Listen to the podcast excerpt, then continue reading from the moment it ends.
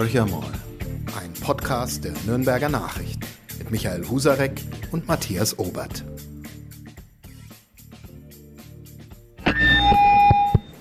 You are my, you are my hero. Mega, Wahnsinn, unfassbar. Äh, Dieter, das findest du gut? Nee, nicht die Super Null. Das super Angebot hier ist doch mega. Das Xiaomi 11 Lite 5G New Edition ab nur einem Euro von Mobilcom Debitel. Mega smart mit gratis Handstaubsauger. Jetzt sichern auf freenetdigital.de. Hallo Michael. Matthias. Ja, wir mit unserem Podcast Horch einmal mittendrin im Geschehen rund um die Bundestagswahl und alles, was danach inzwischen passiert ist. Wir hatten Arif Taschdelen zu Gast, den SPD-Generalsekretär in Bayern. Wir haben mit Roland Englisch, unserem München-Korrespondenten, gesprochen. Wir haben mit Harald Baumer gesprochen, der in Berlin für uns als Korrespondent tätig ist. Und jetzt ist es hohe Zeit, einen der Siegerinnen, nenne ich es mal, mit an das Mikrofon zu holen. Und wir freuen uns heute ganz besonders, dass Katja Hessel, die schon vor einem knappen halben Jahr, glaube ich, bei uns im Podcast war, auf jeden Fall schon mal Gästin war in unserem Podcast und es wirklich ein spannendes und interessantes Gespräch war. Und deswegen freuen wir uns, dass sie jetzt wieder dabei ist. Sie ist Vorsitzende des Finanzausschusses des noch amtierenden Bundestags und sie ist wiedergewählt im Wahlbezirk Nürnberg Nord. Ja, und dann stellt sich natürlich sofort die Frage, weil die Sondierung ja gerade mitten läuft und ähm, ich sage es mal so ganz vorsichtig, Olaf Scholz nicht ihr allergrößter ähm, Sympathieträger ist, ist Olaf Scholz ihr nächster Bundeskanzler? Aber wenn ich es wüsste, hätte ich ja die Glaskugel, aber erstmal Hallo. Aber momentan, wenn ich wetten würde, würde ich ein Stück weit darauf wetten, dass der nächste Bundeskanzler wirklich Olaf Scholz heißt. Also die Zeichen schauen schon so aus, dass die Sondierungen der Ampel wahrscheinlich zum Erfolg verdammt sind. Jetzt sagen Sie so schön, wenn nichts wüsste. Ja, natürlich wissen Sie alles, Frau Hessel. Sie sind im Zentrum der Macht und äh, raten uns wahrscheinlich, ich nehme es mal vorweg, aber ich hoffe trotzdem, dass die Hörerinnen und Hörer bei der Stange bleiben, äh, nicht so ganz viel. Wie ist es denn überhaupt erklärbar, dass dieses Schweigen so gut funktioniert? Es treffen sich Menschen aus Parteien, lassen wir die Union mal außen vor, die kann das noch nicht oder nicht mehr. Aber die anderen äh, kriegen das ja hin, dass irgendwie nichts Relevantes nach außen dringt. Wie ging denn das? Ich glaube, man hat schon aus 2017 einiges gelernt, wo man viele Bilder produziert hat, wenig Einigung produziert hat und dass man jetzt einfach gesagt hat, was ja auch woran 2017, also Jamaika 2017 ja auch gescheitert ist, war ja auch das nicht vorhandene Vertrauen der Sondierungspartner. Und ich glaube, man hat jetzt schon gesagt, Vertrauen und damit auch Verschwiegenheit ist eine der großen Pfade, die eine nächste künftige Regierung braucht. Und deswegen haben sich da jetzt alle mal ins in den Maulkorb, sage ich mal, ganz ordentlich geflüchtet und es funktioniert wirklich erstaunlich gut. Aber der Maulkorb, wenn ich da einmal nachfragen darf, heißt ja nicht, dass man keine Bilder produziert. Das stärkste Bild, da waren ähm, bei den vier darauf abgebildeten Personen zwei von der FDP. Das war das Selfie, das anders heißt. Ich vergesse das immer, wie ein Gruppenselfie heißt, aber Sie wissen, was ich meine. Ähm, das Bild vom ersten Gespräch ähm, zwischen Grünen und ähm, FDP, das ging ja mindestens durch die Republik. Da war ja auch ein Signal damit verbunden, Aufbruch, wir können es, wir stehen für was Neues äh, und wir sind selbstbewusst, obwohl wir die kleineren Partner in einer Koalition, gleich mit wem, war damals ja noch offen sind. Äh, welche Wirkung hat das Bild denn auf Sie gehabt? Also wahrscheinlich die, die ähnliche Wirkung wie auf alle anderen, weil auch ich wusste nicht, dass dieses Treffen bereits, das uns eigentlich erst für den nächsten Tag angekündigt worden war, bereits stattgefunden hat. Also so groß ist auch gerade die Geheimhaltung. Und das hat halt schon gezeigt, da sind vier, die versuchen miteinander zu sprechen, trotz aller Differenzen, die wir haben. Und die versuchen auch diesen Auftrag, wir wollen was gestalten, wir wollen was verändern, umzusetzen und das erstmal, und ich glaube auch, das war ein Problem von Jamaika 2017, indem man mal versucht, Einigkeitspunkte zu finden und nicht, die sich die Differenzen lange vorliest, weil das wir große Differenzen haben. Das weiß jeder, der einmal in eins dieser Wahlprogramme oder in zwei dieser Wahlprogramme hineingeguckt hat. Mhm. In dem Moment weiß man, dass die Differenzen relativ groß sind und glaube ich, ist es auch wichtig zu zeigen, wir wollen, wir versuchen miteinander zu können, es ist Vertrauen da und darum fand ich das Bild auch sehr, sehr schön. Ein Bild sagt manchmal mehr als tausend Worte. Ne? Ja, genau, das war ganz oft auch zu lesen. Sie können jetzt Geschichte schreiben, Frau Hessel, indem Sie das lange gesuchte Narrativ dieser neuen Koalition mal vorgeben. Welcher Satz könnte denn dieses Dreigestirn, das die Ampel bilden kann, vielleicht auch wird, ähm, irgendwie umschreiben. Es ist immer von Fortschritt die Rede, von Zukunft. Ähm, was ist es denn aus Ihrer Sicht? Also was würden Sie sich so als ähm, den einen knackigen Satz vorstellen können, der diese drei doch recht heterogenen äh, Partner zusammenfügen kann? Also ich würde mir schon einen Satz vorstellen, in dem irgendwie wirklich Aufbruch auch vorkommt. Also diese Aufbruchsstimmung, dieses wir wollen gemeinsam wirklich Deutschland wieder wachrütteln, also ein Aufbruchssignal geben. Und wenn ich jetzt da was drüber schreiben müsste, würde ich vielleicht wirklich draufschreiben, Aufbruch in die neue Zukunft. Aber jetzt bin ich Gott sei Dank nicht der schreibenden Zunft und muss gute, schöne Titel finden. Das überlasse ich anderen. Aber das wäre, glaube ich, so das Narrativ, das ich drüber schreiben würde.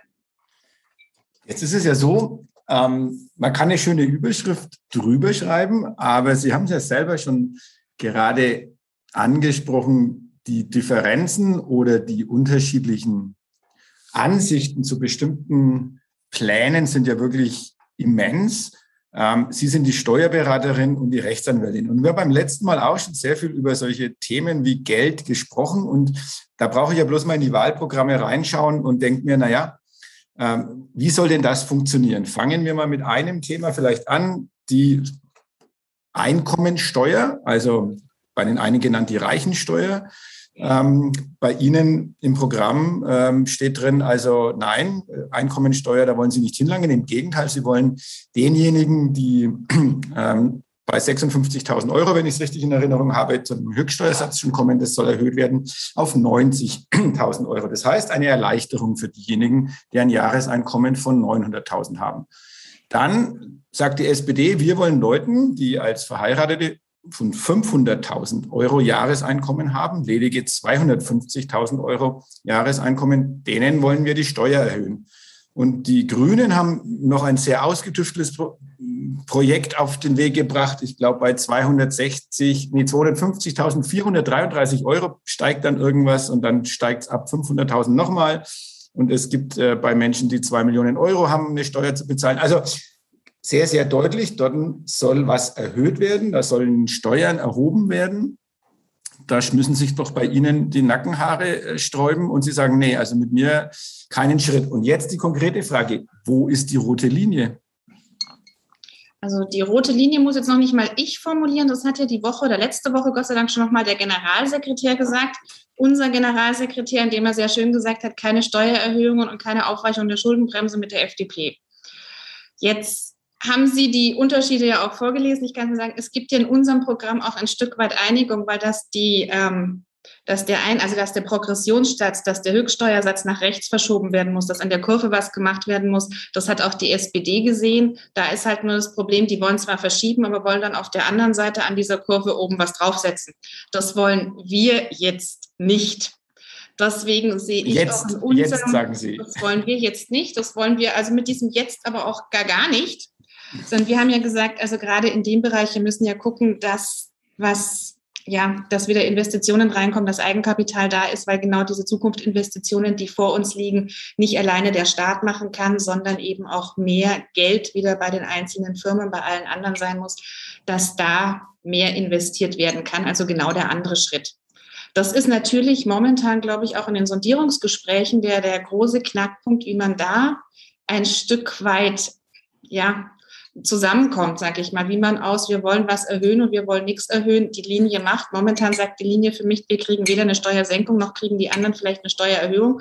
Aber da wird jetzt gerade woanders heftigst wahrscheinlich darüber verhandelt, wie man da zusammengehen kann. Und was ja auch noch, es gibt ja noch ganz andere Baustellen im Steuerrecht, wo man sich dann auch einigen kann. So unversöhnlich, wie sich das gerade gegenübersteht, glaube ich, kriegt man auch eine Lösung hin. Also ich glaube, da ist sagen, halt Leben ist ja ein Geben und ein Nehmen. Am Ende wird es ja zwangsweise einen Kompromiss geben. Nichts anderes ähm, heißt ja eine Koalition, Kompromisse eingehen. Das haben Sie so schön beschrieben. Ähm, da reden sich gerade andere die Köpfe heiß, also sprich die, die in diesen äh, Sondierungsrunden, wir sind ja immer noch in der Sondierung, nicht in der Koalitionsverhandlung, ähm, zugange sind. Jetzt könnte man, könnte man ja mutmaßen, dass ähm, Expertinnen, wie Sie zweifelsohne eine sind, da auch dabei sind. Aber das ist eine sehr kleine Verhandlungsgruppe. Hat man sich das so vorzustellen, dass Sie gerade bei vollen Bezügen, sprich der Diät, komplett arbeitslos sind oder spricht manchmal mit Ihnen und holt eine Expertise ein? Also es ist ja Gott sei Dank so, ich bin nicht komplett arbeitslos, da kann ich jetzt jeden Steuerzahler beruhigen. Ich sitze auch in meinem Büro gerade in Berlin habe auch noch das eine oder andere mit dem Finanzausschuss zu klären. Also es ist jetzt nicht so schlimm, dass ich komplett arbeitslos wäre. Aber man hat jetzt natürlich gesagt, dass man in den Sondierungsgesprächen jetzt erstmal in kleinere Runden geht und bei uns jetzt wirklich als FDP auch gesagt hat, wir nehmen ein Gremium, das wir mal gewählt haben. Das ist nämlich das Präsidium unserer Bundespartei. Also die gehen jetzt mal in diese Sondierungsgespräche hinein, weil man einfach sagt, da ist breite Kompetenz vertreten, hat jeder so seinen Bereich da drin und du hast auch keine Vorindizierung. Aber wir bereiten natürlich auch, das kann man jetzt auch sagen, als Fraktion und auch als Partei schon vor, wenn wir mal aus den Sondierungen rausgehen in wirklich Koalitionsverhandlungen, wo es dann auch in die tiefere Fachebene hineingeht, da stehen wir hier alle schon parat. Das heißt, Sie stünden parat, wenn es darum geht, äh, um diese, genau diese Finanzthemen jetzt sozusagen für einen Koalitionsvertrag aus, sondern es wäre doch Ihr genau der Bereich, wo Sie jetzt dann tätig werden müssen. Also ich würde mich freuen, wenn ich ein Stück der Steuern zusammen verhandeln dürfte, genau. Aber Sie bekommen dann die Vorgabe aus der Sondierung wahrscheinlich. Also ja, die rote ja. Linie steht dann, äh, oder die ist dann schon mal ausverhandelt, der Kompromiss. Also ich denke, ich, ich habe jetzt, muss ich jetzt auch ganz ehrlich sagen, also es Koalitionsvertrag in Bayern ist schon ein bisschen her. Ich habe da jetzt auch nicht mehr die ganz große Übung, wie das dann alles so war. Aber natürlich wirst du die großen Linien schon mal kriegen und dann geht es halt viel ums Detail, was reingeht. Und ich glaube auch in diesem Koalitionsvertrag, das haben ja auch die letzten Regierungen gezeigt, geht es vor allem auch vielleicht gar nicht mehr dazu, dass man jedes Projekt so ins Einzelne aushandelt, sondern es geht, glaube ich, auch darum, große Linien vorzuzeigen und Vertrauen zu schaffen. Wir haben die letzten vier, acht Jahre ja auch gesehen, dass du viele Situationen hast, die in keinem Koalitionsvertrag im Voraus geregelt sein können, dass das Leben halt doch überraschenderweise oftmals anders kommt, als man sich so auch in Koalitionsverträgen sich das vorstellt. Also wir haben jetzt die Pandemie hinter uns gebracht. Wir hatten Flüchtlingskrisen, wo ja auch wenig in den Koalitionsverträgen drin stand, wo du einfach, glaube ich, auch lernen musst, wie du Krisen kompetent hoffentlich auch, aber vor allem vertrauensvoll zusammenlösen kannst gibt es ja auch tatsächlich, ähm, anknüpfend an das, was Sie gesagt haben, Befürworter, die sagen, schreibt um Gottes Willen möglichst wenig in so einen Koalitionsvertrag rein. Es gibt auch Koalitionsverträge, ähm, die ellenlang sind. Ähm, was wäre denn so Ihre Präferenzen? Ein knappes Dokument, wo sozusagen diese roten Linien, wie Matthias Obert gesagt hat, nochmal ein bisschen präziser formuliert sind oder eins, wo man dann schon sehr, sehr ins Detail geht und dann halt bei bei Zweifeln dieses lange Dokument 100 Seiten und mehr vielleicht auch wieder rausziehen kann. Es gibt ja diese zwei Schulen. Was nicht, wie ist da gerade der Stand? Also nachdem wir noch in der Sondierung sind, glaube ich, geht es jetzt überhaupt mal darum, wie kann es denn überhaupt in irgendeine Richtung gehen. Aber ich glaube, es wäre eine Mischung das Richtige, dass du bei vielen Sachen einfach mal sagst, was wäre denn so eine grundsätzliche Geschichte, wie gehen wir miteinander um, wo sind denn die roten Linien und dass du aber bei Sachen, die dir wichtig sind, wo wahrscheinlich auch die Unterschiede und die Kompromisse in so einem Koalitionsvertrag sehr hart erstmal gerungen sind, dass da natürlich sehr deutlich auch dargelegt wird, was man denn meint weil ich kann mich noch an den Koalitionsvertrag erinnern, 2009 bis 2013, wo die Punkte teilweise so vage formuliert waren, dass drei Parteien gefunden haben, was sie darunter meinen und jeder hat irgendetwas anderes darunter gemeint und dann ist natürlich der Streit in der Koalition ja auch vorprogrammiert. Also ich glaube, die, die Mischung muss schon irgendwo dazwischen liegen. Also bei manchen Projekten einfach mal sagen, das wären die roten Linien, aber bei Sachen, wo es vielleicht ein bisschen schwieriger werden könnte, auch mal sehr detailliert hineinzuschreiben, wie denn dann eigentlich die Lösung auch aussieht um den Streit dann in den vier Jahren, die kommen, auf die Sachen zu beschränken, die man vielleicht nicht vorher bedacht hat. Das ist ja ein hehrer Vorsatz, möge er gelingen. Ich würde ganz gerne da den Bogen ein bisschen schlagen zu einer für die FDP ja sehr, sehr erfreulichen ähm, Sache, nämlich Sie haben das junge Wählerpotenzial erreicht. Also mit den Grünen zusammen kommen die jungen Wähler scharenweise zur FDP. Diese jungen Wähler haben natürlich auch eine Erwartungshaltung an die FDP. Und da kann ich den Bogen schön schlagen zu dem Thema Klimaschutz, weil das ist ja auch äh, das, sage ich mal, das zweite, vielleicht der zweite große Knackpunkt in den Sondierungsgesprächen. Wie ist denn da Ihre Position? Also auch nochmal so ganz kurz skizziert. Ähm, die Grünen möchten deutlich früher aus der Kohle aussteigen. Ich glaube, statt 2038, 2030 Die SPD will bis 2050, wenn ich es richtig im Kopf habe, äh, die Klimaneutralität. Ähm, und bei der FDP gibt es so Ansätze, wo man sagt, na ja, wir wollen sehr viel mit Innovation machen, wir wollen sehr viel mit Technik lösen. Bei CO2 lässt man wohl mit sich reden, will es aber mehr so eine weltweite Regelung haben. Wie bringen Sie denn das zusammen? Also ich denke mal, die jungen Wähler der Grünen haben durchaus ganz andere Vorstellungen wie die jungen Wähler der FDP. Die gehen ja zur FDP nicht, äh, weil sie, sage ich mal, die, die Fridays for Future Menschen sind, sondern ähm, die stellen sich was anderes vor. Wie ist denn da Ihre Position und wie, wie wollen Sie das zusammenbringen? Also das geht ja natürlich jetzt auch mit in die Grundsätze hinein. Wie gehen wir denn mit dem Klimaschutz überhaupt jetzt in den nächsten vier Jahren um? Ich glaube, einig ist ja erstmal, und das ist wieder das, womit ich überhaupt anfangen würde, mit was sind wir uns denn einig? Einig sind wir uns, dass was passieren muss und dass relativ schnell auch was passieren muss dementsprechend, glaube ich, wird das so die Linie auch sein. Und dann ist natürlich der Weg sehr unterschiedlich. Wir haben ja im Programm drin stehen, dass wir sagen, wir möchten wirklich CO2 begrenzen, indem wir einfach sagen, wir nehmen die Zertifikate raus. Wir setzen alle, also wir setzen möglichst viele Sektoren in diesen Zertifikatehandel mit rein und wir nehmen dann auch die Zertifikate raus, weil der Unterschied ist, glaube ich, zu dem, was wir sagen, wir machen es nur teurer. Wir nehmen wirklich was raus und haben eine effiziente Einsparung drüber. Also im Endeffekt haben wir mag ja das Wort nicht, aber ein Stück weit vielleicht sogar das radikalere Programm, was das angeht. Aber, und jetzt geht es natürlich darum, wie bringt man dieses zusammen? Und ich glaube, auch unsere jungen Wähler wollen natürlich auch Klimaschutz, aber wollen halt auch den Weg einen anderen haben, nämlich nicht Klimaschutz zu Lasten des Wohlstandes, sondern beides miteinander in Einklang zu bringen. Und das wird jetzt die große Aufgabe sein, die wie gerade auch bei den Finanzen, die anderen jetzt erstmal in einer Vorsondierung lösen müssen, damit wir dann hinterher die Einzelheiten festsagen können. Ich würde bei diesen jungen Wählern nochmal gerne nachhaken. Ich war auch mal jung, Frau Hessel, das ist 35 Jahre her, da durfte ich das erste Mal wählen und ich habe mir damals echt viel vorstellen können, aber sicherlich nicht der FDP meine Stimme zu geben und ich war nicht alleine mit dieser Haltung. Ähm, wie ist es denn der Partei, der Sie angehören, gelungen, ähm, so ein Coup bei Jungwählern zu landen. Also Grüne und FDP sind unangefochten die Nummer eins bei den jungen ähm, Wählerinnen. Gemeinsam kämen sie fast eine absolute Mehrheit der Stimmen ran. Sensationell und äh, Chapeau. Wie ist es der alten Tante FDP gelungen, ähm, diesen Imagewandel hinzulegen? Also was, was, was macht sie so attraktiv für junge Wählerinnen? Gute Frage, sage ich jetzt mal. In dem Sinne, ich glaube, es war natürlich auch viel, dass, dass wir auch mit dem Freiheitsthema, was ja ein Thema war, das wir schon immer hatten, aber das natürlich durch die Pandemie jetzt nochmal Aufwind gekriegt hat, weil plötzlich hat man auch gemerkt, eineinhalb Jahre lang, wie das ist, wenn man nicht frei ist, wenn man plötzlich in Grundrechten beschränkt wird.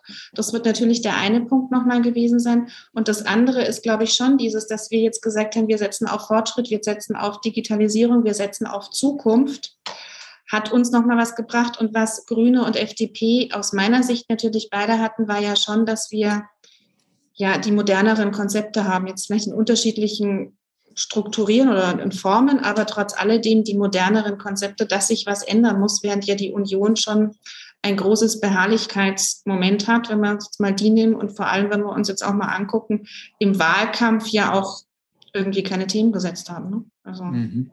Es war ja, wir haben uns ja mal darüber unterhalten, der Wahlkampf war ja eh sehr seltsam. Genau. Wenn Sie sich die Union anschauen, Sie haben es gerade genannt, ähm, Ihre Gefühlslage, Mitleid, Häme, Freude, Enttäuschung. Also man kann ja irgendwie alles haben mit dem Trümmerhaufen, der mal Union hieß. Also was ist denn so Ihre Verfasstheit? Es ist immer schwierig, jetzt über andere zu sprechen. Also Häme ist es ganz sicherlich nicht, weil Häme ist nicht angebracht. Es ist, Mitleid ist fast manchmal noch schlimmer, ne? aber es ist schon, schon eine große Verwunderung eigentlich da, weil wenn man so von außen drauf schaut, dass man auch nach der Niederlage jetzt irgendwie keine Geschlossenheit gefunden hat. Also ich würde mir einfach wieder eine Geschlossenheit für die Union wünschen. Und zwar als Union, weil ansonsten glaube ich, müsste sich die CDU mal die Frage stellen, wäre jetzt mein Punkt, ob dieses System, das jetzt so lange funktioniert hat mit einer Fraktionsgemeinschaft im Deutschen Bundestag und zwei unterschiedliche Parteien, ob das vielleicht auch ans Ende gekommen ist. Weil in dem Wahlkampf war zumindest mein Eindruck, war es schon eher schwierig. Also ich frage jetzt mal, das ist aber mein letzter Punkt, den ich dazu mache. Ich frage mal, wie viele Laschet-Plakate Sie in Nürnberg gesehen haben. Ja, total wenig, aber wenn man das einem CSUler erzählt, ist nur in Klammern, die sagen alle, nee, der war doch da, also vielleicht habe ich auch nicht gut genug hingeschaut. Das freut mich, dass Sie den Eindruck teilen, Frau Hessel. da schließt sich ein bisschen äh, die Frage an. Wir haben jetzt, glaube ich, 735 Bundestagsabgeordnete im neuen Bundestag. Das ist ja auch nicht zuletzt der CSU geschuldet. Ist mit Ihnen dann eine richtige Reform äh, des Wahlgesetzes zu machen? Also wir haben ja als Oppositionsfraktionen, sage ich mal, im letzten Bundestag ja oder die Legislatur einen Vorschlag vorgelegt, der unseres Erachtens eine echte Reform beinhaltet hätte, weil er einfach die Zahl der Mandate verringert hätte. Der ist ja nun hauptsächlich an der CSU gescheitert. Die SPD war jetzt auch nicht sonderlich hilfreich, weil die immer die Parität mit in das Wahlgesetz mit hineinbringen will, die meines Erachtens verfassungswidrig ist. Also das wird auch kein einfaches Stück jetzt in der nächsten Legislatur, aber das wird was sein, was in einem Koalitionsvertrag auf jeden Fall mit drinstehen muss, weil wir sind deutlich zu groß. Es ist ja auch nicht schön, in so einem Bundestag zu arbeiten, sage ich jetzt mal ganz vorsichtig, weil ich habe mich heute mit jemandem darüber unterhalten, was denn jetzt eigentlich mit den Ausschüssen passiert. Auch die mehreren Abgeordneten müssen ja irgendwie in Ausschüsse rein. Mein Ausschusssaal ist eigentlich voll. Also ich wüsste überhaupt nicht, wie ich mehr Abgeordnete in den Finanzausschuss unterkriegen soll. Dementsprechend muss ja aus diesem Punkt auch was passieren. Es muss dem Wähler gegenüber was passieren. Ich bin schon sehr hoffnungsvoll, dass da was passiert, dass da jetzt auch eine echte Wahlrechtsreform kommt. Und ich meine, wenn man jetzt mal ganz ehrlich ist, die CSU hat sich durchgesetzt, ne? weil die CSU hat trotz schlechterem Wahlergebnis in der Unionsfraktion deutlicher Mehrheit gewonnen. Ja. Ich freue mich schon auf den Ausschuss. Wie verkleinere ich den Bundestag? Ähm, ein anderes Thema was, wir haben jetzt viel über Inhalte gesprochen und auch über Verfasstheit von Beteiligten beim Sondieren. Machen wir doch mal das, was uns Journalisten immer am liebsten ist und lassen Sie uns über Personal spekulieren. Wer ist Ihnen denn lieber, Frau Hessel? Wer ist, wer ist geeigneter? So fange ich mal an. Als Finanzminister Christian Lindner oder Robert Habeck? Also da bin ich jetzt ja auch noch parteiisch. Das ist ja ganz schlimm. Aber da wäre ich natürlich vollkommen bei Christian Lindner. Das ist eine überraschende Antwort, wo ich dann gleich mal nachbohren muss. Wenn Christian Lindner ähm, Finanzminister wird, dann werden Sie eine von vielen parlamentarischen Staatssekretärinnen. Ist das korrekt? Oder interessiert Sie das am Ende gar nicht? Also ich habe das ja auch begeistert letzte Woche in der Zeitung gelesen, dass das der Kollege Baumer meinte, dass dem so wäre oder so sein könnte ich spekuliere da nicht drüber. Ich bin mit meinem Finanzausschuss sehr glücklich und ich freue mich, wenn ich weiterhin in dem Thema Finanzen und Steuern für die Partei tätig sein darf. Ach, das, ist, das ist schon die diplomatische Vielleicht doch ins Auswärtige Amt mit Frau Hessel. Für die, also. für die Diplomatinnen ist sie eine gute Genau, Lehrerin. genau. So diplomatisch wie die Auskünfte im Moment aus der Sondierung sind. Also unglaublich. Keine leichten Zeiten für uns, Matthias. Ja, ja, aber irgendwann mal in den nächsten Wochen werden wir es ja erfahren aber bleiben wir noch ein bisschen beim Personal. Ähm, wenn ich es richtig gezählt habe, ist ja die, der, die, die bayerische Fraktion, nennen wir es mal so, wir nehmen jetzt mal die Bayern mit dazu, wir reden mal nicht nur von den Franken. Ähm, also die FDP hat jetzt, glaube ich, 13 Abgeordnete insgesamt. 14 sogar. 14 sogar. Dann sieht man wieder, meine Mathe-Künste sind mehr als schlecht, äh, durchgehend vom Gymnasium bis heute. Äh, also 14 Abgeordnete. Ähm, das bedeutet ja für den einen oder anderen auch wirklich einen kompletten Neuanfang. Ich habe gelesen, dass Sie eine Patin sind, und zwar von der Christine Lüttke äh, aus dem Nürnberger Land. Wie hat man sich das denn vorzustellen? Ist es, äh, ist es wirklich notwendig, dass man jetzt solche Neulinge unter die Fittiche nimmt? Äh, sind die so verloren in Berlin? Also, um Himmels Willen, die Kollegin Lüttke ist in Berlin nicht verloren. Das ist ein großes Mädchen und würde auch ohne mich durch Berlin kommen, kommt auch unabhängig von mir nach Berlin und wieder zurück. Aber das Thema ist ja, und das hatten, also war ja 2017 für uns ganz, ganz schlimm. Das ist ein System, das es eigentlich oft gibt. Du hast neue Abgeordnete, die kommen hier an, die haben ja noch kein Büro, weil die Büroräume werden ja erst im Laufe jetzt des nächsten Vierteljahres vergeben. Und das heißt jetzt einfach, Frau Lüttke ist bei mir im Büro mit untergeschlupft. Da kommt jetzt ihre Post mit hin. Da werden ihre Anrufe ein Stück weit mit entgegengenommen. Und wenn es halt die eine oder andere Frage gibt, dann stehe ich und mein Büro ihr einfach mit Rat und Tat zur Seite. Aber es ist vor allem auch das räumliche irgendwo unterkommen. Das hat es schon immer gegeben. Und wir hatten ja 2017 das Problem, dass wir eben niemanden hatten, bei dem wir unterschlupfen konnten. Und ich kann mich noch entsetzen, wir hatten dann einen Coworkspace bei uns im Fraktion, also in der Land, in der Bundesgeschäftsstelle. Es war ein lustiges Arbeiten, sag ich mal. Und überall hier im Bundestag hast du Kollegen getroffen, die auf irgendeinem Sofa saßen mit dem Laptop und verzweifelt noch versucht haben, irgendwelche E-Mails loszuschicken. Also das wollen wir den neuen Kollegen natürlich ein Stück weit ersparen, dass sie einfach einen Anlaufpunkt haben, ein paar vier Wände haben, wo sie auch in Berlin sich willkommen fühlen. Jetzt haben Sie diese neue Fraktion ein bisschen angesprochen da sind ja Menschen drin, die äh, naturgemäß mit Befindlichkeiten kommen, äh, auch was ein Koalitionspartner anbelangt. Wenn wir nochmal zurückgehen auf die sehr wahrscheinliche Hochzeit mit der SPD. Ist es falsch zu sagen, dass die Mehrheit in der FDP-Fraktion, Ihr Parteichef Lindner hat daraus ja nie ein Hehl gemacht, eigentlich lieber in, in Richtung Jamaika, also sprich zur Union, geschielt hätte? Teil A der Frage und Teil B, wie ist es denn mit Ihnen persönlich? Also ich fange jetzt mit dem Teil B, glaube ich, an, weil den kann ich am ehesten jetzt erstmal beantworten. Ähm, wir haben ja einfach die Parteiprogramme auch ein Stück weit nebeneinander gelegt und haben immer gesagt, wir machen einen eigenständigen Wahlkampf für unsere Inhalte, für unsere Themen. Und wenn ich da halt das Programm der Union, soweit es ein Programm gibt, übereinander lege, dann ist halt die Schnittmenge einfach größer. Wesentlich größer. Und allein jetzt in meinem Bereich, in dem Steuerbereich, kann ich jetzt ja sagen, dass mein Parteichef fantasievoller geworden ist seit letzter Woche Mittwoch. Mir fehlt sie, wir haben ja vorhin ein bisschen diskutiert, mir fehlt sie vielleicht an der einen oder anderen Stelle noch, wie das so im Steuerbereich genau funktionieren soll mit den Kolleginnen und Kollegen der SPD. Also dementsprechend ist uns dann natürlich von vielen Inhalten einfach Jamaika näher, weil uns da die Union einfach näher wäre. Ich glaube, was ich jetzt für viele der Kolleginnen und Kollegen einfach sagen kann, ist dieses Aufbruchssignal, das wir alle haben und auf das wir uns jetzt auch freuen, dass einfach ein Ruck durchgeht, dass was Neues reinkommt, dass ein neuer frischer Wind reinkommt. Und wenn das mit der SPD funktionieren kann, mit den Inhalten, dann ist uns das, glaube ich, auch ganz recht, weil man muss ja da auch noch einen Punkt dazu sehen und ich glaube, das ist jetzt ja noch nicht mal mir dran schuld. Ähm, Jamaika macht es ja schon schwierig, weil die Union gerade irgendwie meines Erachtens nicht so richtig handlungsfähig ist. Ja, die müssten Markus Söder anrufen, wenn sie Jamaika. ja. Der wird schon. Markus Söder will ja kein Jamaika. Och, in Deckendorf klang er schon wieder anders, aber der würde schon Gewehr bei Fuß stehen, wenn es denn sein müsste. Schauen wir mal. Ich bin da noch, wie soll man sagen, ich habe mit Optimismus und Pessimismus nichts zu tun. Ich glaube, die Messe ist noch nicht gelesen. Da bin ich ja, sage ich Ihnen ja ganz offen, Frau Hessel, nicht ganz so sicher, ob Ihr Parteichef, ähm, den ich nicht zuletzt, seit er hier bei uns zum Interview, Interview war, tatsächlich ob seine Intelligenz und strategischen Fähigkeiten äh, schätzen gelernt habe, ob er vielleicht nicht gerade deshalb dann doch wieder mit Jamaika mal irgendwann pokert. Also das ist ja, was Sie jetzt so sagen, äh, klingt so, als ob es vorbei wäre. Ist es ja nicht. Wir sind in einer Phase der Sondierung und äh, das kann ja auch nächste Woche heißen, äh, sorry, wir kommen uns nicht näher. Ne? Also ich es ist wirklich nicht vorbei. Es war halt jetzt mal eine ganz klare Geschichte. Du fängst mit einem an und da war die SPD die vertrauensvollere, weil sie auch Gesprächsinhalte für sich behalten können. Aber auch die, die ja momentan trotzdem dieses knappe Prozent mehr hat. Also war jetzt einfach mal auf der Hand liegend. Es ist natürlich so, dass wir uns Jamaika in also immer noch lieber wünschen würden. Das habe ich ja vorhin, glaube ich, für mich gesagt und mhm. dass für uns die Tür auch nicht zu ist.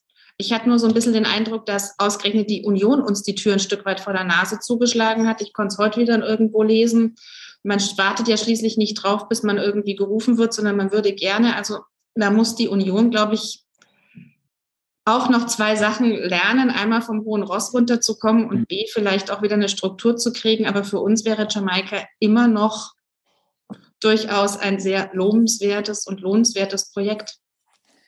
Das heißt, dieser Podcast bringt jetzt äh, wieder die Jamaika-Verhandlungen sozusagen neu in Position, dank Michael Husarek, der das gemeinsam genau. mit äh, Katja Hessel jetzt mal aus der Nürnberger Sicht. Ich bewerbe mich dann als Pressesprecher der Jamaika-Koalition.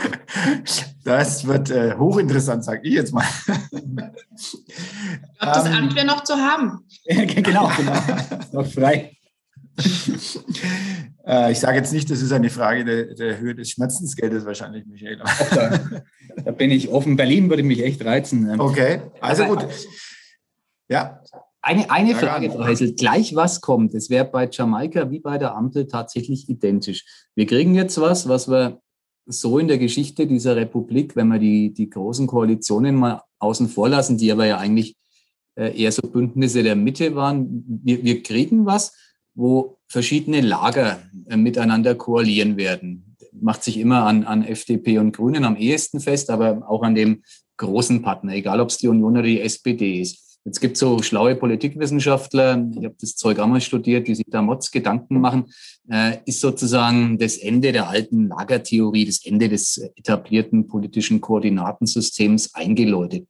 Würden Sie so weit gehen? Sie sind vom Fach und Teil dieses Politikbetriebes. Also ist die Zeit, wo man sagt, ähm, ich bin rechts oder links der Mitte und so koaliere ich auch äh, ein für alle Mal vorbei aufgrund der kleineren äh, Prozentanteile, die die ehemals großen Parteien gewinnen können? Oder ist das momentan einfach mal so eine, eine temporäre Feststellung? Also wenn man jetzt mal die Wahlergebnisse der letzten Male ja angeguckt hat, hat man ja immer gesehen, dass eigentlich die, die großen Blöcke ja geschrumpft sind. Mhm. Also dass die, die ganz große Zeit der Volksparteien wahrscheinlich schon ein Stück vorbei war. Ob man jetzt sagen kann, ich bin eh kein großer Fan dieser großen Lager gewesen. Wenn man jetzt mal in die FDP-Geschichte hineinschaut, im Drei-Parteien-System waren wir ja meistens irgendwie mit dabei. Also ja, Sie waren volatil, also der die SPD. der FDP, das stimmt. Dementsprechend schwierig. Ich glaube, du hast schon eine Mitte, die sich ja mit in der Regierung finde. Und jetzt ist natürlich die Frage, die Grünen, in, also würden sich ja mehr links der Mitte, wir uns vielleicht ein Stück weit mehr rechts der Mitte, aber trotz alledem aus der Mitte heraus zentrieren. Und ich glaube, du wirst mehr Dreierbündnisse finden erstmal. Mhm. Ich glaube, da ist die Zeit der großen Volksparteien in diesem Punkt, dass es noch für, für Zweierbündnisse reicht, vorbei. Aber das habe ich, wenn ich jetzt ganz ehrlich bin, hätte ich das 2016 auch schon gesagt. Und dann kam der Koalitionsvertrag in NRW, wo es plötzlich wieder für Schwarz-Gelb gereicht hat. Also mhm. ich glaube, das ist auch immer sehr situationsabhängig, ist wahrscheinlich heutzutage nicht nur vom Inhalt abhängig, sondern auch von den Personen, die antreten. Also ich würde das Ende noch nicht einläuten. Dann gibt es eine zweite Theorie, auch die kann man an dem Wahlergebnis festmachen. Die Mitte ist plötzlich gestärkt. Also wenn man jetzt die Addition von AfD und linken Ergebnis, wenn man die nicht zur Mitte zählen möchte, beide ähm, vornimmt, dann kommt man auf einen Wert, der irgendwo bei 15 Prozent äh, liegt. Das war schon mal deutlich größer. Da waren wir bei 20 Prozent ähm, nach der letzten Bundestagswahl. Also ist das ein Trend oder ist das einfach nur, weil die Linken schlecht performt haben und die AfD zu zerstritten ist? Oder glauben Sie, dass dieses ähm, dass es den Rändern, ich sage es mal salopp, etwas an den Kragen geht im politischen Spektrum? Oder ähm, ist damit zu rechnen, dass die AfD sich dann doch wieder erholt, was ich äußerst bedauern würde? Ich glaube, das geht uns allen so. Wenn ich, ich habe die Tage mal über die, also es ist immer schwierig, über andere zu reden an dem Punkt, aber natürlich immer über die AfD spricht, ähm, gegründet worden sind sie wegen der Europolitik. Dann waren sie ja eigentlich schon mal am Auslaufen, sage ich jetzt vorsichtig. Dann kam die Flüchtlingswelle, dann haben sie wieder einen Trend gefunden. Dann haben sie sich jetzt verstärkt auf dieses Corona draufgesetzt. Und ich glaube, vielen ist inzwischen angekommen, dass sie inhaltlich vielleicht doch nicht eine Alternative sind, sondern wenn dann nur eine Alternative für Protest. Und ich glaube, es war Gott sei Dank diesmal der Wahlkampf zu spannend in den anderen Punkten dass dann einfach der Protest halt auch nicht gezogen hat, wenn man jetzt mal den Osten Deutschlands nimmt mit noch anderen Gründen. Und das würde mich schon freuen. Und das ist, glaube ich, auf beiden Seiten. Ich glaube, es kann ja der Demokratie an sich eigentlich nur gut tun, wenn die Mitte gestärkt wird und die Ränder sowohl links wie auch rechts schrumpfen. Also wenn das ein Trend wäre, der sich fortsetzt, würde ich den sehr, sehr schön finden. Hm. Apropos spannender Wahlkampf, vielleicht noch einen ganz kurzen Blick in, in Ihren Wahlkreis, äh, Nürnberg Nord. Fanden Sie das Ergebnis jetzt am Ende überraschend? Also ich meine jetzt nicht Ihr eigenes Ergebnis, äh, sondern äh, wir haben ja damals auch schon darüber gesprochen, dass es ein spannender Wahlkreis nicht zuletzt deshalb ist, weil mit Tessa Ganserer eine ähm, Kandidatin angetreten ist, der mir zugetraut hat, der, der CSU das Direktmandat abzujagen. Gleichzeitig mit der Gabriele Heinrich jemand, äh, der von der SPD angetreten ist, die auch im Bundestag schon länger vertreten ist und auch durchaus äh, dort Positionen inne hat. Ja, und jetzt, ja, ich will nicht sagen so deutlich, aber 28 Prozent zu so 21, 22 hat auch Sebastian Brehm eigentlich äh, relativ klar gewonnen. Hätten Sie das so erwartet oder hätten Sie es knapper gesehen? Und wie schätzen Sie Ihr eigenes Ergebnis ein? Ja, also ich hätte mich natürlich gefreut, wenn ich jetzt nicht zwischen den anderen dreien, hätte ich gesagt, ein Stück weit so aufgerieben worden wäre. Ich habe in der Erststunde zwar zugelegt, aber eigentlich viel zu gering für das, was ich mir auch gewünscht habe. Aber ich befürchte, dass da schon viele Stimmen auch zu Sebastian Brehm einfach gewandert sind. Mhm. Kann ich jetzt auch an nichts festmachen, aber würde ich mir jetzt einfach mal von vielen, die gesagt haben, sie wählen einfach taktischer, diesmal also zu den Zahlen ja. ganz kurz, Sie haben, glaube ich, 5,6 Prozent bei den äh, Erststimmen und in den Zweitstimmen sind es über 10 Prozent die FDP in, in, in Nürnberg. Äh, Nord. Also ich glaube, es ist ein bisschen besser und ich habe jetzt okay. mal Nürnberg Nord mir angeguckt. Also ich ja. habe minimal zugelegt, sage ich mhm. jetzt mal in dem Sinne. Aber ist jetzt ja auch, es ist jetzt nicht, nicht sensationell groß, also muss man es einfach sagen. Aber ich glaube, das war, weil sich ja auch dieses Duell zugeschnitten hat. Mhm ich hatte ja schon immer so ein bisschen gesagt, Sebastian Brehm wird es wahrscheinlich holen. Dementsprechend kann ich sagen, da hatte ich jetzt dann auch recht. Ob es dann so war, weiß ich nicht. Es haben sich natürlich dann Grüne und SPD, also die Kollegin Heinrich und die Kollegin Tessa Ganserer, schon ein Stück weit die Stimmen wahrscheinlich auch gegenseitig weggenommen, was mich aber trotzdem gefreut hat. Das muss ich jetzt an der Stelle einfach sagen. Nachdem Kollegin Heinrich in ganz vielen Berichterstattungen unserer Nürnberger Heimatzeitungen zuerst überhaupt nicht aufgekommen ist, hat es mich dann schon gefreut, dass sie wenigstens so nahe dran war, dass das also auch spannend und alles andere war, weil da ist natürlich auch viel schon geschrieben worden, dass sich ja nur noch auf die zwei zugespitzt hatte. Also das freut mich. Aber jetzt, jetzt sind wir sprachlos ob der Medienschelte. Wir müssen diesen Podcast jetzt kurz abbrechen, abbrechen. Um Fassung zu ringen. Also, Deswegen äh, haben wir ja die Frau Hessel zweimal jetzt schon eingeladen. Genau, ja, genau. Das, also Aber das war das, das letzte das Mal, Matthias. Jetzt, wo das Medienschelte kommt. Ich glaube, also, wir können zurück. Wir leben mit diesem Vorwurf. Ich konnte damit, ähm, ist gar kein Konter, aber ich wundere mich ja, da wird mich ja Ihre Haltung, ich habe das schon oft gefragt, irgendwie, äh, ist es immer dieselbe Antwort. Ich kann ja verstehen, warum in Gottes Namen, ich sage es jetzt mal wieder sehr salopp, ist man denn so doof aus der Sicht von ähm, Mitbewerbern der CSU, dass man zwei politische Schwergewichte, Sie merken, ich zähle auch Gabriela Heinrich dazu, ähm, und Tessa Ganserer in einem Wahlkreis antreten lässt, während der arme Michael Frieser gar nicht wusste, gegen wen er einen Wahlkampf machen sollte im Nürnberger Süden. Also anders formuliert, Absprachen gibt es da nicht. Also das kann man ja positiv sehen, jeder macht sein Ding, aber wäre das nicht denkbar? Ja, es ist jetzt, ich habe jetzt mal auch die, die Frage nochmal wiederholt. Es wäre natürlich schlauer gewesen, sage ich jetzt mal ganz vorsichtig, wenn eine von beiden den Nürnberger Süden genommen hätte. Da mhm. ist ja gerade auch mit dem ähm, SPD-Kollegen ganz neuer angetreten. Genau. Sascha Müller hat ja das letzte Mal den Nürnberger Norden gehabt. Der hätte auch, also die haben ja getauscht. Ja. Aber das ist natürlich oftmals auch die Entscheidung, dass man sagt, was sind denn gute Wahlkreise, was sind jetzt weniger gute Wahlkreise? Jetzt sagt man immer, der Nürnberger Süden ist jetzt eher normalerweise mehr SPD dominiert als der Nürnberger Norden. Also hm. wäre es vielleicht auch eine Chance gewesen, man hätte getauscht, aber ich glaube, manchmal hat man in Bayern gar nicht so richtig auf dem Schirm, dass wenn man nicht CSU ist, dass man auch ein Direktmandat kriegen kann. Vielleicht fehlt es den anderen Parteien noch ein Stück weit in der DNA, dass ja. man sich darüber auch mal Gedanken machen muss, dass man auch Bundestagsabgeordneter in Bayern werden kann und nicht von der CSU kommt und keinen Listenplatz braucht. Aber da würden wir jetzt vielleicht die nächste Wahl noch brauchen. Bis jetzt ist es ja auch nur einer Kollegin in München gelungen. Genau. Was ja tatsächlich erstaunlich ist, vorher hieß es, der Kampf um die Direktmandate sei eröffnet. Ähm, kann man mal festhalten, da hat die CSU in dem Fall gut performt, 45 von 46 Wahlkreisen in Bayern geholt. Das ist ein Sensationsergebnis, was auch diesen aufgeblähten Bundestag wieder erklärt. Aber ja, äh, sehe ich genauso wie Sie. Da, da glaube ich, braucht man ein bisschen mehr Mut, um, um sich anders aufzustellen. Jetzt, wenn man auf die FDP blickt, die tritt momentan mutig, selbstbewusst, äh, modern auf. Sie müssen doch, ähm, also wir hatten das vorhin schon mal, dieser Imagewandel innerhalb der Partei.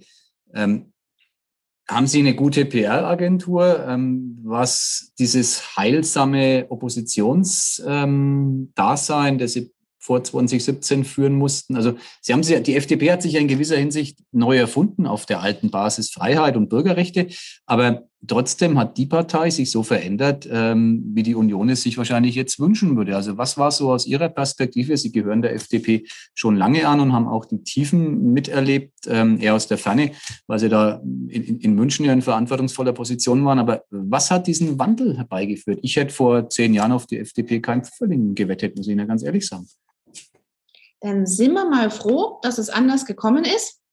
Nein, ich glaube, ja, weil ich, also ich, ich meine, es ist natürlich so, wenn wir 2013 war die FDP relativ am Ende das erste Mal aus dem Deutschen Bundestag rausgefallen, außerparlamentarisch Opposition. Das war für uns ja alles keine einfache Zeit. Und das ist ja die Zeit, wenn du auch nirgends mehr vorkommst und ja auch gucken musst, wie du überhaupt vorkommst. Und so sind wir ein Stück weit auch in den Bundestagswahlkampf 2017 reingegangen, schon mit dem Punkt, wir müssen es anders machen, wir müssen mehr auffallen. Wir haben auch ganz ehrlich nicht die finanzielle Ausstattung, die andere haben für solche Wahlkämpfe. Schon gar nicht, wenn du aus der APO kommst. Also da war die Not auch ganz, ganz groß. Aber was uns, glaube ich, gut getan hat, war, dass wir halt 2013 die Ärmel hochgekrempelt haben und wirklich gesagt haben, wir haben ja so einen Leitbildprozess nochmal gestartet. Wo ist denn unsere DNA? Wie schaut denn unser Bild nochmal aus? Und danach kommunizieren wir jetzt auch. Und ich glaube, das hat sich auch durchgesetzt, jetzt auch durch die letzten vier Jahre. Also ich meine, wir hatten ja wieder das Problem, ich erinnere mich jetzt gut, nicht knapp vor vier Jahren dann mit dem Jamaika aus, wo ja wieder das Bashing ein Stück weit losging. Und das war nicht angenehm, kann ich ganz vorsichtig sagen, wenn du danach irgendwelche Termine hattest, weil dir schon jeder vorgeworfen hat, dass das jetzt nicht das ist, was er sich gewünscht hätte, etc. Und da jetzt nochmal wieder stark zu kommen, hat aber, glaube ich, auch dieses, dass wir uns auf unseren Kern auf unsere Freiheit, auf unsere Wirtschaftskompetenz auch ein Stück weit mit konzentriert haben, Forschung, Innovation und das nach vorne gestellt haben und damit, glaube ich, auch eine zukunftsfähige Partei aufgestellt haben, damit auch für junge Wähler, da sind wir wieder bei dem Punkt, einfach auch interessant geworden sind. Und ja, da werden wir jetzt auch dran festhalten. Matthias, du hast das Schlusswort. Ja, danke schön. Ich habe das Schlusswort. Wir haben so viel äh, von Sondierung, Koalition, äh, überraschendes Wahlergebnis, Wahlkampf gesprochen. Also die FDP, FDP ist sehr gestärkt äh, aus der Bundestagswahl herausgegangen. Natürlich ist jetzt die entscheidende Frage, wie sieht es beim ersten FC Nürnberg aus? Geht er gestärkt aus dem ersten Drittel dieser, äh, dieser Bundesliga, zweiten Bundesliga-Saison heraus? Äh, oder wie geht's weiter? Für den ersten FC Nürnberg. Sondiert er noch oder ist er schon vor der Koalition, um äh, den Aufstieg in die erste Bundesliga festzumachen? Er sondiert seit 1968, meine Güte. ich weiß ja noch, dass ich das letzte Mal gefragt worden bin, wie es denn so aussieht. Und dann habe ich gesagt, nee, die Saison werden wir noch brauchen, um uns zu festigen und dann können wir in der nächsten Saison aufsteigen. Ich freue mich, dass wir momentan niederlagslos sind und würde mir wünschen, dass wir das jetzt noch ein Stück sind. Und wenn ich mich getäuscht hätte und wir eine Saison früher aufsteigen, wäre das ja sehr, sehr schön. Aber vielleicht haben wir doch noch mal die Festigung, dass wir jetzt vorne bleiben und das auch mal bis zum Ende der Saison ein Stück weit halten und uns dann aber in der nächsten Saison den Aufstieg vielleicht dann auch erarbeiten. Wir haben die Überschrift, Matthias, der Club ist die FDP der zweiten Liga. genau. Und wir beobachten sozusagen den Aufstieg von Frau Hessel gleichzeitig mit dem Aufstieg äh, von dem ersten FC Nürnberg. Dann hätten wir ja. doch eine wunderbare Kombination hinbekommen für dieses Jahr. In diesem Sinne Ihnen alles Gute. Ähm, ja, weiterhin spannende Sondierungen und vielleicht dann Koalitionsverhandlungen und auch für Ihre Zukunft alles Gute. Und wenn der Sprung gelingt, dann sind Sie natürlich auch bei uns im Podcast wieder eine, ein Willkommen willkommener Gast und wir würden uns freuen, wenn Sie dann auch noch die Zeit für uns finden würden. Aber nur ohne Medienschelte. Ich wollte gerade sagen, ich weiß nicht, ob ich nochmal eingeladen werde. ja, wir werden es natürlich intern erstmal noch. Äh, Kriegen wir hin. Wir, wir sondieren mal ein bisschen, Frau Helden, und dann äh, kommen wir zum Ergebnis. Danke, dass ihr dabei wart. Wunderbar, vielen Dank und eine Danke schöne Woche. Auch. Mehr bei uns im Netz auf nordbayern.de.